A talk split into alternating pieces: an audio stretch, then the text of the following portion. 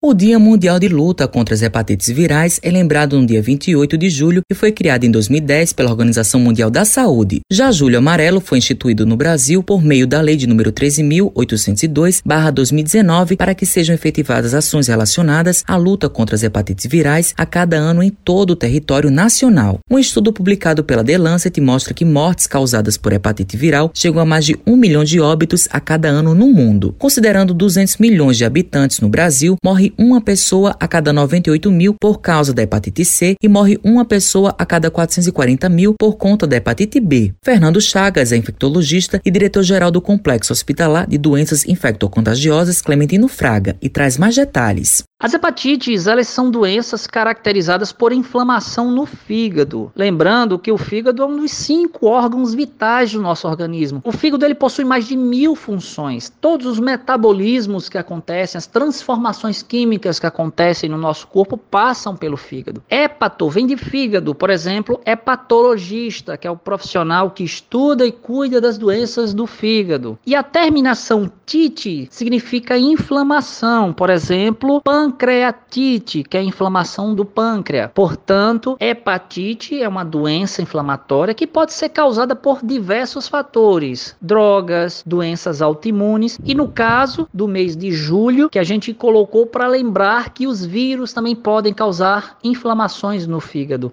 O médico fala a importância da prevenção. Dos três vírus que causam hepatites, o vírus A, o vírus B e o vírus C, apenas o vírus A e o vírus B eles possuem vacinas. No caso do vírus A, as crianças é que são submetidas à vacinação e grande parte delas, inclusive, tem contato com o vírus. Portanto, é muito difícil o adulto necessitar de vacinação. Porém, é importante também que os adultos eles tenham o hábito de, durante suas consultas, eles solicitarem, caso não tenham histórico da doença ou histórico da vacina, solicitarem uma sorologia para saberem se já estão imunizados com defesa para o vírus A. Se não, podem sim receber a dose da vacina contra esse vírus. No caso do vírus B, desde 1991 que todas as crianças são vacinadas pelo Plano Nacional de Imunização. São três doses da vacina, dentre as quais uma delas é aplicada ainda no período de nascimento como RN, né, como recém-nascido. Esse vírus, o vírus B, em 80% das vezes evolui, a doença hepatite B evolui para cura. Porém, algumas pessoas podem cronificar. Por isso que é tão importante a vacinação contra o vírus B. A Prefeitura de João Pessoa disponibiliza para a população atendimento para causas de hepatite virais B e C e outras infecções sexualmente transmissíveis na rede municipal de saúde. Lucas Veloso é diretor do Serviço de Assistência Especializada e Centro de Testagem e Acolhimento de João Pessoa e pontua quais são os testes para a confirmação da hepatite. São disponibilizados os testes de triagem para as hepatites B e C. Em caso positivo, é encaminhado para o atendimento médico especializado para exames confirmatórios,